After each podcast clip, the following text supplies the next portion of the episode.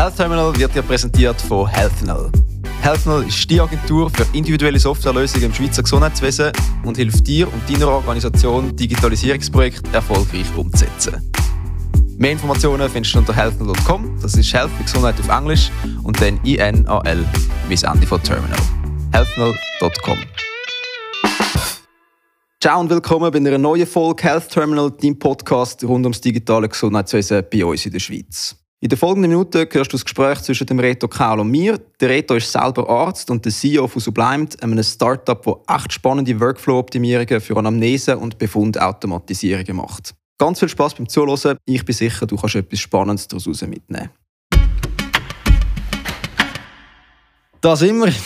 Der Reto Kaul sitzt da vor mir, bei uns im Büro. Reto, lässig, dass du da bist. Ja, freut mich, dass ich kommen kann. Ja, willkommen.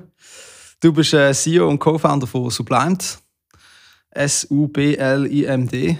Dich kennt man, wenn man äh, in der Schweiz unterwegs ist im Digital Health Bereich. Du bist einer, der dabei ist seit äh, before it was cool. wenn man so darf sagen. Bevor wir so ein bisschen einsteigen, erzähl uns doch ein bisschen, was du privat machst, bevor wir zu der Firma und zum Geschäftlichen kommen. Also ich habe ursprünglich Medizin studiert, dann klinisch geschafft, zwei Jahre am USZ. Ja, nachher dann das Startup gegründet Privat mache ich viel Sport, Triathlon und ja, Musikproduktion ist auch noch so ein Hobby. Cool. Was machst du für Musik? Ja, elektronische Sachen vor allem. Und Triathlon sind drei Disziplinen, also Schwimmen, Velofahren und Rennen. Genau, dann hat man immer schön Abwechslung. Du kannst eigentlich jeden Tag auswählen, was was willst du machen oder was vom Wetter her gerade am besten passt. Und dann machst du auch am Ironman mit und so, oder? Nein, also ich habe einen Sprint-Triathlon und einen Olympischen schon mal gemacht. Ähm, ja, aber die Wettkämpfe sind mir eigentlich gar nicht so wichtig. Also das Training, das mache ich sehr gern. Und ja, vielleicht ergibt sich dann schon wieder mal äh, ein Wettkampf, aber es ist mir jetzt nicht so wichtig. Yes, wann hast du das erste Mal bewusst Kontakt gehabt mit dem Gesundheitswesen?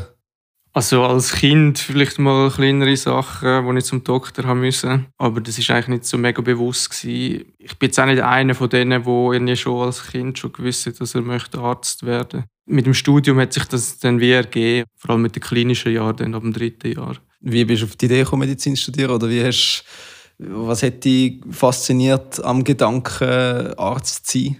Ja, bei mir ist es eigentlich weniger so ein bisschen Arzt sein.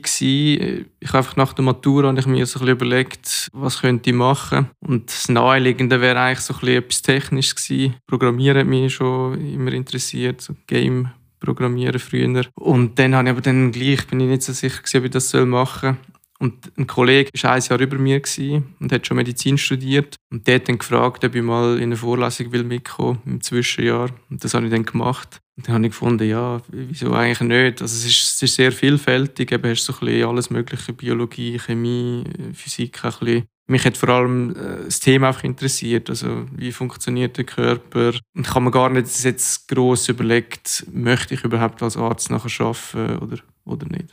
Sondern ich habe es einfach so eigentlich ja, auf mich zukommen lassen.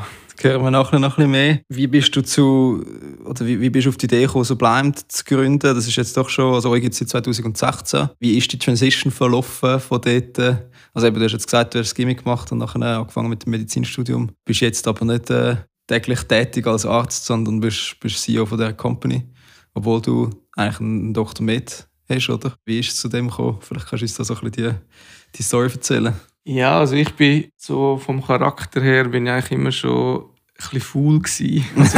Also Im Sinne von, dass ich nicht gerne so repetitive Sachen gemacht habe. Im Studium nachher, im, im praktischen Jahr, habe ich dann angefangen, mal das erste Mal arbeiten als Arzt. Und dort äh, ist mir dann halt relativ schnell äh, ich gefunden, ja, man stellt eigentlich immer wieder die gleichen Fragen, schreibt noch wieder die gleichen Sätze. Gibt es da nicht Möglichkeiten, um das irgendwie effizienter zu machen? Und Gleichzeitig war es auch ein bisschen frustrierend. Also ich habe dann schon meine Wege gefunden, um da möglichst effizient zu arbeiten. Aber der Frust war halt auch ein bisschen, es bringt dir wie nichts. Wenn du effizienter schaffst, bist du nicht irgendwie früher fertig mit der Arbeit, sondern schaffst einfach umso mehr.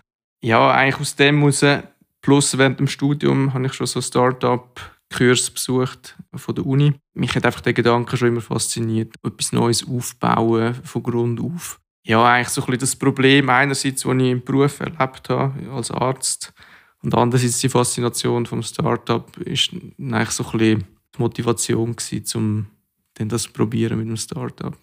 Und wenn wir jetzt ein bisschen auf das Gesundheitswesen an sich eingehen, warum machst du nicht etwas völlig anderes oder warum, was fasziniert dich heute? Ist es immer noch der, der Körper oder, oder was ist so das, was dich antreibt, jetzt das zu machen und in dieser Branche zu sein? Ja, also ich finde das Thema finde ich nach wie vor sehr spannend. Eben, es ist einfach sehr viel, vielfältig kannst dich extrem austoben, wenn du dich ein interessierst für Naturwissenschaften. Und eben, es ist auch sehr technisch, kann sein, also mit der ganzen Diagnostik, CT, MRI, Laboruntersuchungen. Es ist wie so die Spitze von der Wissenschaft, die so ein bisschen in der Medizin in allen möglichen Bereichen eigentlich reinfließt. Das finde ich eigentlich nach wie vor sehr faszinierend. Und ja, eben das Thema Software, Digitalisierung ist natürlich jetzt auch ein grosses Thema im Gesundheitswesen. Ja, darum hat sich das wie so ergeben. Es war wie naheliegend gewesen, weil ich jetzt aus dem Medizinbereich komme und eben auch mit Software, mein Bruder, der Softwareentwicklung studiert hat, ist es wie naheliegend gewesen, dass wir eigentlich in diesem Bereich äh, etwas machen wollen. Was macht so bleibt genau und eben wie bist du auf das gekommen oder wie hat das am Anfang ausgesehen, so in den ersten paar Monaten und Jahren? Was mich schon immer interessiert hat, ist so ein die Frage, der Prozess, wie kommst du eigentlich von einem Problem oder von Symptom von einem Patienten schlussendlich auf die richtige Diagnose. Und ich habe mir jetzt schon während dem Studium eigentlich immer überlegt, ja, wie könnte man das irgendwie äh, unterstützen durch Software. Und das ist eigentlich so ein bisschen der Ursprung gewesen. Mit diesen Gedanken ist dann aber auch schnell die Überlegung gekommen, ja, irgendwie muss man ja dieser Software auch sagen, was hat jetzt der Patient für Beschwerden. Du musst es wie in die IG erfassen, weil ohne das kannst du wie auch nichts machen. Bei der täglichen Arbeit habe ich halt auch gemerkt, da ist keine Zeit vorhanden. Also du kannst nicht, du musst eh schon alles dokumentieren, was der Patient sagt und was du untersucht hast. Das braucht schon genug Zeit. Wenn du jetzt auch noch alles eigentlich musst in eine computerverständliche Form in einem separaten System auch noch eingeben, um zu schauen, was jetzt die Meinung von dem System ist, das, das ist einfach nicht praktikabel. Ja, mit dem, in Kombination mit dem, was ich vorher gesagt habe, mit diesen repetitiven Arbeiten bei der Anamneseerhebung, ist eigentlich die Idee gewesen, ja, wieso können wir nicht den Schritt schon automatisieren? Sprich, wir entwickeln ein System, das eigentlich äh, für die Ärztinnen und Ärzte schon die Anamnese erheben vom Patienten. Das ist wie so ein Bot. Und dann haben wir eigentlich einerseits die strukturierten Daten, die wir nutzen können, um nachher die, die Dokumentation erledigen für den Arzt. Und andererseits haben wir dann eben auch die Daten in einem passenden Format, um eben auch ähm, den anderen Bereich, so richtig Decision Support, bewirtschaften. Und so ist eigentlich die Idee entstanden. Und ja, so bei dem Kontakt mit den Spitälern haben wir dann aber auch schnell gemerkt, dass es schwierig ist, jetzt etwas zu verkaufen, das jetzt rein irgendwie die Qualität verbessern Und das Interesse eigentlich grösser ist halt an, an Sachen, wo, ja, wo effizienzsteigend sind. Und der Fokus ist nachher eigentlich mehr dann in Richtung von dem Anamnesebot mit dem Zweck eben, dass die, die administrativen Arbeiten effizienter werden gegangen. Sales ist eigentlich mehr dominiert von der Effizienzsteigerung.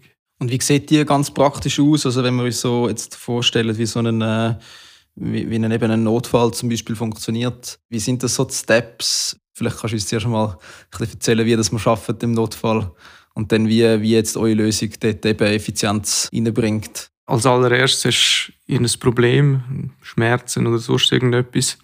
Und dann gehst du eigentlich in den Notfall und dann findet meistens zuerst so eine administrative Aufnahme statt, wo du musst Krankenkassenkarten abgeben werden Personalien aufgenommen. Der nächste Schritt ist nachher eigentlich eine Triagierung, die durchgeführt wird. Der Sinn davon ist eigentlich einfach, dass man, meistens bist du nicht der Einzige im Wartezimmer, sondern ja, das Spital muss wie wissen, wer braucht jetzt am dringendsten Hilfe und dann wird der Patient eigentlich in dieser Reihenfolge dann nachher in das Behandlungszimmer reingeholt und ja, bei dieser Triage werden dann auch eigentlich so eine knappe Anamnese erhoben, wo man fragt, was ist das Problem. Werden Vitalparameter, so Blutdruck, Puls, werden gemessen und dann am Schluss wird eigentlich so eine Triagierung festgesetzt.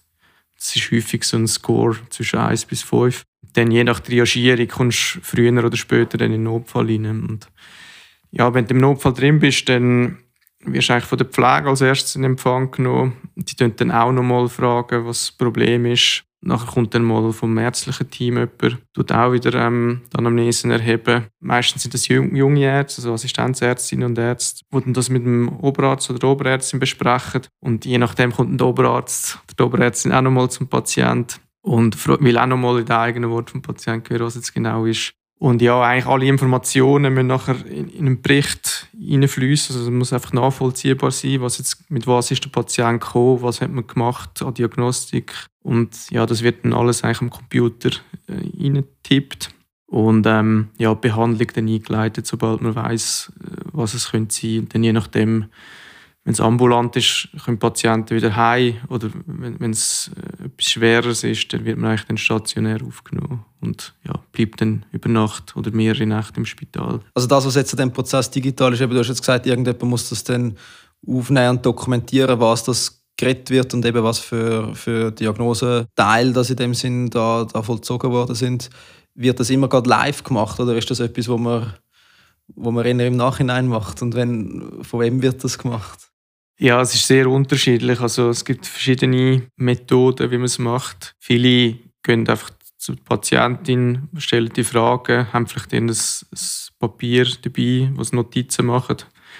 Und ähm, ja, dann eigentlich im Nachgang, hocken sie am Computer an und, und tippen dann das eigentlich rein. Es gibt auch die Möglichkeit, dass man es diktiert, je nachdem, entweder gerade Speech to, to Text, was dann eigentlich live gemacht wird und man es dann einfach korrigiert, oder zum Teil auch noch mit, mit einem Sekretariat, wo man dann eigentlich wie darauf wartet, bis es transkribiert ist und dann kann man es dann eigentlich erst nochmal durchlesen und finalisieren.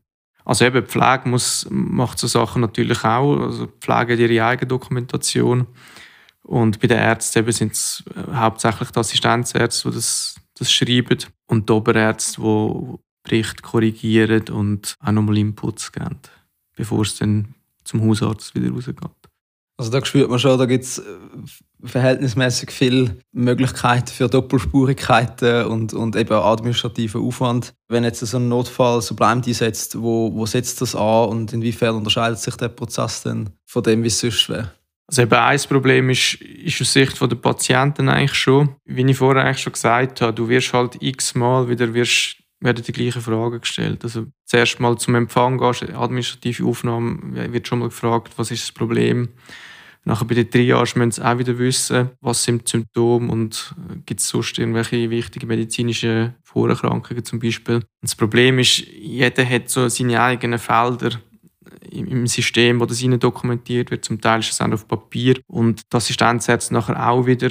Das heißt, aus Sicht des Patienten wird man eigentlich ständig wieder die gleichen Fragen ähm, gestellt und aus Sicht des Fachpersonal ist es auch frustrierend, weil eigentlich viele Sachen sind schon mal gefragt worden, zum Beispiel Allergien. Und, aber nur weil ich halt als Arzt in einer anderen Maske eigentlich arbeite oder, oder halt das Papier, keinen Zugriff zum Papier habe, muss ich es eigentlich nachher nochmal fragen.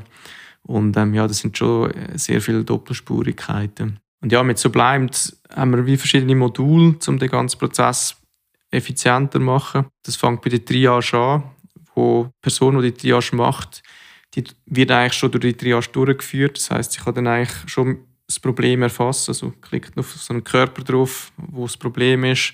Und dann je nach Symptom kommen dann die wichtigsten Fragen, die man eigentlich stellen bei einer Triage die ganzen Informationen fließen dann schon mal im Bericht rein. Das heißt, die Ärzte und auch die Pflege im Notfall rein, die können dann eigentlich schon mal lesen und wissen, ah, da kommt jemand mit Bauchschmerzen und Fieber seit zwei Tagen, ist gerade im Ausland noch gewesen, hat die und die Vorerkrankungen und keine Allergien und nimmt vielleicht das Medikament. Der nächste Schritt ist nachher, wenn die Patienten warten müssen, im Wartezimmer, dann kommen sie ein Tablet über. Und dort ist dann eben der Bot drauf. Und der Bot knüpft eigentlich auf den gleichen Informationsstamm an wie die Triage auch. Das heißt, der Bot weiß, ah, die und die Sachen sind schon gefragt worden und der kann dann eigentlich einfach das Ganze noch vertiefen oder eben bei der Triage wird eigentlich eher oberflächlich gefragt, weil es muss schnell gehen. Der Bot hat nachher, je nachdem wie, wie lange der Patient eh muss warten, kann dann danach sehr in die Tiefe gehen. Und auf der anderen Seite kommt dann eigentlich wirklich schon der ganze Arztbericht raus. Das heißt, Ärzte, bevor sie den Patienten überhaupt gesehen haben, können sie sich eigentlich schon mal einlesen, sehen dann, aha, da kommt die Person mit den und diesen Beschwerden und dieser Vorgeschichte, können sich schon mal vorbereiten darauf, sich vielleicht auch überlegen, was muss ich sonst noch wissen, gehen dann zum Patienten, das Ganze nochmal validieren und, und ergänzen. Wenn sie nachher wieder zurück an den Computer gehen, ist eigentlich wie schon ein grosser Teil schon mal geschrieben und dann ist es eigentlich mehr einfach nur das Bearbeiten, Ergänzen. Aber es sparst natürlich extrem viel Zeit, als wenn du einfach mit einem weißen Blatt eigentlich musst du das Ganze vor und auftippen. Also dann ist eigentlich der, der Bericht nachher wie schon zum Großteil fast fertig geschrieben und ready zum, äh, zum Weitergehen und weiter bearbeiten. Genau, also es ist eigentlich wie so, der Bericht wird auf eine Art wie von den Patienten selber geschrieben. Aber für den Patienten ist es eigentlich nicht nichts Schlechtes, weil warten müssen sowieso. Es hilft vielleicht sogar, wenn sie sich schon mal mit diesen Fragen befassen, bevor nachher die Ärzte kommen. Und ja, es ist einfach, die Idee ist einfach die optimale Nutzung von der Zeit von allen Personen eigentlich im Notfall. Da kann ich mir mega gut vorstellen, dass das eine riesige, eine riesige Erleichterung ist. Eben, wie ich vorher schon gesagt habe, es gibt wahrscheinlich wenige, die euch nicht kennen, die sind da schon ein Weile unterwegs. Wie, wie sind ihr finanziert bis jetzt? Oder ja, haben ihr, haben ihr Investoren oder ihr seid nicht in dem Sinne ein typisches Startup, wie man es wie es im Bilderbuch steht? Ja, nein, wir sind äh, komplett selbst finanziert. Wir haben, das ist, hat sich eigentlich einfach so ergeben. Also wir haben eben, um so etwas zu machen, brauchst du eigentlich nicht viel. Du brauchst einfach einen Laptop, Internet und dann kannst du eigentlich anfangen. Unsere Philosophie war einfach, je mehr man schafft, desto mehr Anteil kommt man nachher über an der Firma.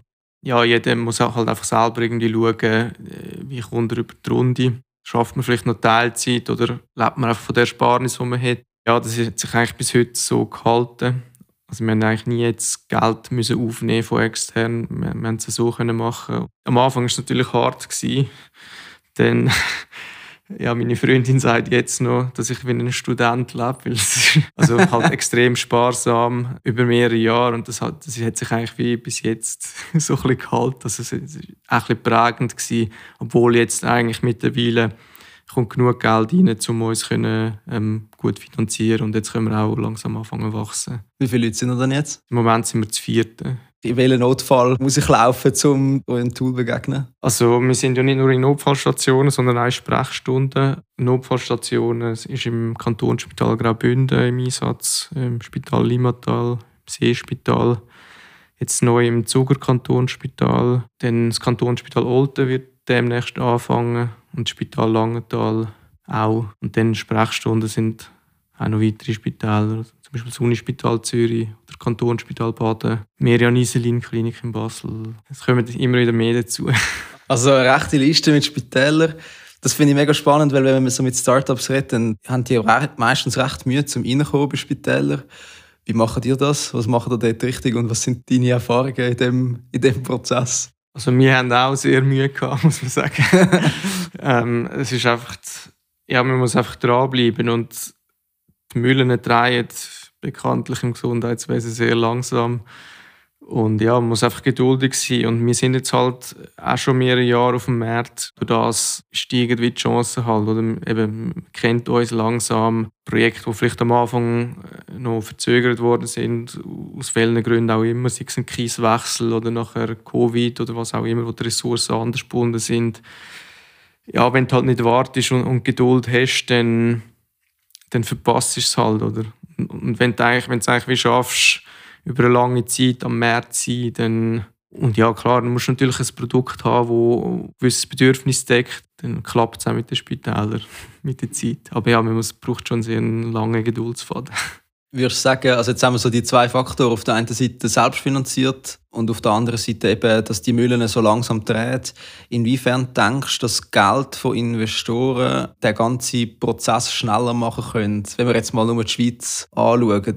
Ja, also die, genau diese Frage haben wir uns eigentlich, mit der haben wir uns sehr oft beschäftigt. Wir sind eigentlich immer wieder zum Schluss gekommen, dass es wahrscheinlich den Prozess nicht wahnsinnig beschleunigen kann. Also du kannst vielleicht noch mehr streuen, also äh, noch mehr kontaktieren, halt noch mehr einzelne Abteilungen in Spitälern, aber schlussendlich die Anzahl Spitäler sind auch in gewissen Grad beschränkt in der Schweiz. Der Prozess im einzelnen Spital kannst du eigentlich kaum beschleunigen. Also klar, du kannst ständig dich wieder melden, aber dann gehst du den Leuten nur auf die Nerven und ja, eben schlussendlich sind es halt viele Faktoren, wo man gar keinen Einfluss hat. Das sind kein Budget vorhanden ist oder eben gerade ein Kieswechsel, wo alle Ressourcen gebunden sind von der IT. Ich denke, es ist sogar ein Vorteil, eben wenn du halt extrem schlank organisiert bist, dann, dann hast du halt eben den langen Schnuff und kannst lange überleben. Gegen wenn du Investorengelder aufnimmst, sind dann ganz andere Interessen im Spiel und häufig geht es eigentlich, oder ist das Ziel, so ein bisschen die Firma, ich sage jetzt mal, aufzublasen, so ein bisschen negativ. Und nächste Finanzierungsrunde, wo es dann vielleicht eine höhere Bewertung gibt, was im Interesse der Investoren wäre. Ja, aber gleichzeitig, wenn du zu schnell wachst, dann verbrennst du halt extrem viel Geld. Gerade wenn, wenn du einfach in dieser Zeit nur darauf warten bist, bis die Spitäler bereit sind, dann äh, kann das tödlich sein für Startup. Nur ganz einen kurzen Einschub von mir, bevor es gerade weitergeht. Ich will mich von ganzem Herzen bei dir fürs Zuhören bedanken und hoffe, dass du aus dieser Folge etwas Wertvolles mitnehmen kannst. Wenn du Lust hast, auch sonst zusammen Neues über unser Gesundheitswesen zu lernen und am Ball zu bleiben, was die Digitalisierung von unserem System betrifft, dann folge uns doch unbedingt auch auf unseren anderen Kanälen auf LinkedIn, Twitter, YouTube und TikTok. Die Links findest du unten in der Podcast-Beschreibung. Was macht dir am meisten Spaß an deiner Tätigkeit? Also ich tue generell eigentlich gerne Probleme lösen. Ja, jetzt im Startup geht das auf ganz vielfältige Art. Also einerseits halt Probleme, die ein Kunde hat, zu lösen mit unserer Software durch Konfigurationen, die wir machen, damit es genau passt und möglichst halt Prozesse automatisiert, aber auch intern, also wenn es darum geht, irgendwie ein technisches Problem oder Produkt weiterentwickeln, das finde ich eigentlich schon sehr befriedigende Arbeit. Was würdest du sagen, sind eure grössten Herausforderungen oder das, was ihr am meisten struggelt aktuell und gestruggelt haben schon in der Vergangenheit und vielleicht noch werden in der Zukunft? Ja, also eben halt Zeit, wo, wo verstreicht, eigentlich vom ersten Kontakt mit dem Spital bis mal das Projekt eigentlich live geht. Das, das geht schon sehr lang und oftmals gelingt es eigentlich relativ gut, die Ärzte zu überzeugen, den Spitäler. Aber das langt halt einfach nicht, weil es sind so viele verschiedene Stellen involviert. Also eben bei der IT muss es nachher, die muss es nachher können installieren. Je nachdem hast du noch den Rechtsdienst, wo es um irgendwelche Datenschutzthemen geht. Und das andere auch halt, je grösser das Haus, zum Teil hat man wie fast, haben wir wie fast das Gefühl, wir müssen von außerhalb so ein bisschen auch die Organisationen organisieren. Also weil es einfach so viele verschiedene Leute gibt und zum Teil ist wie nicht ganz klar, wer ist eigentlich überhaupt verantwortlich für das ganze Projekt und dann, ja, das ist schon eine grosse Herausforderung, weil wir wollen halt immer, wir haben einen Anreiz, eigentlich, dass es vorwärts geht und ja, zum Teil merkst du einfach, wenn du jetzt, wenn du jetzt eigentlich nicht die extra Arbeit machst, dann, dann geht es einfach nicht vorwärts. Was frustriert dich am meisten? Im, also wenn, jetzt, wenn wir den Fokus ein bisschen weiter raus wieder nehmen, allgemein an dieser Digitalisierung im, im Gesundheitswesen? Was ist so das, was dir am meisten Dorn im Auge ist? Was wir jetzt schon sehr oft erlebt haben, ist, dass Spitäler oder in einer Abteilung im Spital, die haben eigentlich ein gewisses Problem, das sie lösen wollen, wo, wo eigentlich starke Effizienzsteigerung bringen würde. Aber weil sie zu wenig Ressourcen haben, um das Projekt umzusetzen, wird es nicht umgesetzt. Also, es gibt so einen, es gibt so einen Cartoon, so in aus der Steinzeit, wo man so ein Auto sieht mit viereckigen Rädern und dann sagt einer, hey, ich hätte ähm, eine Idee, wie man das könnte besser machen, damit es eben besser rollt. Und dann der, der Fahrer von dem Auto sagt dann wie, ja, nein, ich habe keine Zeit, ich muss jetzt, ich muss jetzt dort hinfahren. Und so kommt es mir zum Teil auch vor im, im Gesundheitswesen. Also, wir müssten nur ein bisschen Zeit investieren und hätte dann nachher eigentlich einen grossen Nutzen. Aber weil halt das System ein bisschen am Limit läuft, wird das halt nicht gemacht. Und durch das läuft es dann halt auch weiterhin eigentlich noch mehr am Limit. Wie würdest du sagen, hat sich die, so ein die, die Healthcare-Startup-Branche innerhalb der letzten sechs Jahre verändert? Ihr seid ja, glaube ich, auch am Anfang Events und so unterwegs gewesen. Das weiß ich nicht, wie ihr das heute macht, aber hast du das Gefühl, es hat einen gewissen Shift gegeben, allgemein in der Branche, oder, oder wie, wie beurteilst du das so? Das Angebot ist natürlich extrem gestiegen. Also es gibt ständig irgendwelche Events für Startups, es gibt Challenges, wo man mitmachen kann, um in Kontakt mit, mit Gesundheitsdienstleistern zu kommen es gibt so Hubs, wo man eigentlich arbeiten kann als Startup, gerade jetzt auch im Health-Bereich. Hat sich extrem viel da. Am Anfang sind wir auch sehr aktiv gewesen, haben dann aber irgendwann gemerkt, ja, es braucht doch recht viel Zeit und es ist zwar nett, mit anderen Startups sich auszutauschen, aber oft sind eben vor allem den Startups dort und was man halt als Startup vor allem braucht, sind Kunden. Die richtigen Leute sind wie oftmals halt nicht an diesen Events dabei. Und darum haben wir uns eigentlich so ein bisschen zurückgezogen von diesem ganzen Trubel. Was würdest du einem, einem anderen oder neuen Startup empfehlen, wo, wo jetzt eine Lösung baut für, für das Gesundheitswesen in Bezug auf das, wie, was ist so der, der Sublimed Blueprint, wenn wir das richtig machen was ihr jetzt richtig macht? Es ist sicher super für die Motivation, die ganzen Events und dort teilnehmen. würde wieder dort teilnehmen. Man merkt es dann selber, wenn man, wo man Zeit dann am besten investiert. Und ich meine, das muss jetzt auch nicht für alle Startups das Gleiche gelten wie jetzt für uns. Aber ich muss es einfach immer wieder hinterfragen. Ja, bringt es jetzt wirklich, wenn ich dort angehe, oder tue ich die Zeit vielleicht besser investieren, um fünf mögliche Kunden zu kontaktieren? Wenn du jetzt so ein bisschen schaust in die Zukunft, was ist so ein bisschen eure Vision für Sublime oder wo wollt ihr an innerhalb der nächsten paar Jahren oder bis du pensioniert bist? Ist ja noch, sind ja noch ein, zwei Jahre bis dann, oder? Kommt darauf an, wenn ich mich pensioniere. ja, nein, also eigentlich so ein bisschen die Vision seit dem Anfang ist, ist eigentlich immer schon gewesen, dass jeder Patient, der irgendwie zu einer Ärztin oder zum Arzt geht, irgendwie zuerst in der Vorbereitung über Sublime läuft oder, oder durch Sublime durchläuft und dann entweder mit Entscheidungsunterstützung oder eben halt einfach für Prozessverbesserung. Das wäre eigentlich so ein bisschen die Vision. Ich meine, das wird nie zu 100% natürlich so sein, aber ähm, ja, das wäre eigentlich schon cool. Welche Leute, die jetzt zulassen, sollen auf dich zukommen, wenn es darum geht, mit euch zusammen zu arbeiten oder Sublime einzusetzen? Also eigentlich alle im Gesundheitswesen, die interessiert sind, um halt ihre Prozesse zu verbessern. Also insbesondere, wo etwas machen gegen halt die, die extreme administrative Arbeit vom medizinischen Team. Das können Notfallstationen sein, aber auch Sprechstunden oder irgendwie das Adipositas Center oder was auch immer. Und was ich bis jetzt noch nicht gesagt habe, ein Teil ist sicher das Daily Business optimieren, also halt die Ärzte effizienter machen. Was auch interessant ist, und jetzt gerade vielleicht für universitäre Spitäler, wenn natürlich die Patienten mit Sublime erfasst werden, dann hat man wie als Abfallprodukt zusätzlich zum Bericht auch die ganzen strukturierten Daten, die man dann wieder nutzen kann für Auswertungen, Forschung, statistische Analyse. Das, was eigentlich heutzutage, wenn man, das, wenn man einfach im Fließtext schafft, eigentlich mühsam muss in Handarbeit machen. Und wie kontaktiert man euch oder wie, wie erreicht man dich? Also am besten über die Webseite sublimed.com und dann einfach über Kontakt. Das ist hello at sublimed.com. Dann werden wir schnell antworten. Noch drei Fragen zum Schluss. Was für Ressourcen empfiehlst du jemandem, um das Gesundheitswesen zu verstehen? Ja, das ist eine schwierige Frage, weil ich durch meinen Beruf bin eigentlich in das Ganze hineingewachsen. Darum habe ich jetzt nie irgendwie ein Buch müssen lesen oder einen Kurs besuchen oder so. Du hast halt Medizin studiert. Ja. Das kann man. Das, kann das ist ein relativ grosser Aufwand. Sicher der beste Einblick hat man, wenn man das halt mal anschaut. Also wenn man mal wie einen Tag lang auf einer Notfallstation oder was einem dann halt interessiert, eigentlich dort über die Schulter schaut von den Leuten und, und Fragen stellt. Ich denke, das ist das Wichtigste, dass man halt versteht, was gemacht wird im Alltag. Was ist dein Lieblings-Gadget-Tool oder deine Lieblings-App?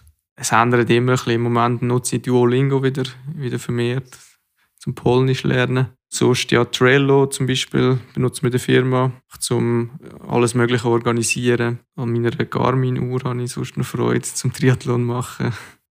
Und dein Lieblingsbuch? Gerade für Startup habe ich Bücher von Tom Peters habe ich sehr ähm, spannend gefunden. Der hat so ein Amerikaner, der glaube bei McKinsey angefangen hat und dann so als Arbeit extrem viele Firmen analysiert und probiert herauszufinden, was machen sehr erfolgreiche Firmen anders im Gegensatz zu mittelmäßigen Firmen. Das bezieht sich auf Führung, Marketing, einfach so ein bisschen alle Aspekte. Das habe ich sehr spannend gefunden. Und es ist recht inkonventionell. Also es ist nicht so ein Standardbuch, sondern es hat einen sehr inkonventionellen Stil. Von dem habe ich eigentlich recht viel gelernt. Ja, und dann halt so zur Inspiration 4-Hour Work Week ist sicher auch immer interessant, zum, wenn einem das interessiert. Bist du bei der 4-Hour Work Week angekommen? Nein, nein. Eher mehr als genug Arbeit im Moment. Aber denkst du, dass das, äh, dass das erreichbar ist? Es kommt aufs Business drauf an. Ich meine, jetzt bei uns ist natürlich jetzt nicht so, dass wir ein Produkt haben, das man einfach installieren kann und dann läuft das von selber, sondern da kommen ständig wieder äh, Wünsche, was wir noch verändern und verbessern. Wenn man ein gewisses Teamgröße erreicht hat, dann kann man die Arbeit natürlich dann auch verteilen und dann wäre es theoretisch auch möglich, dass man sich zurückzieht oder, oder einfach Teilzeit schafft zum Beispiel. Hey Reto, merci vielmals, dass du vorbeigekommen bist. Mega spannend gewesen. Ja, danke. Es ist auch spannend gefunden, das Gespräch mit dir. Wenn du dich äh, beim Reto melden willst, dann schreib mir auf hello.sublimed.com und dann äh, kommen wir da schnell in Kontakt und alle erwähnten Ressourcen findest du unten in der Podcast-Beschreibung. Wenn dir die Folge gefallen hat, dann abonniere Health Terminal dort, wo auch immer du das gerade gelesen hast und verpasse ab jetzt keine weitere Folge mehr.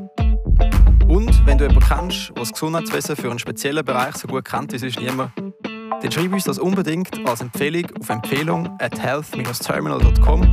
Dann können wir die Person vielleicht für unsere nächste Folge einladen. Danke vielmals fürs Zuhören. Wir freuen uns schon aufs nächste Mal. Bis dann. Ciao zusammen.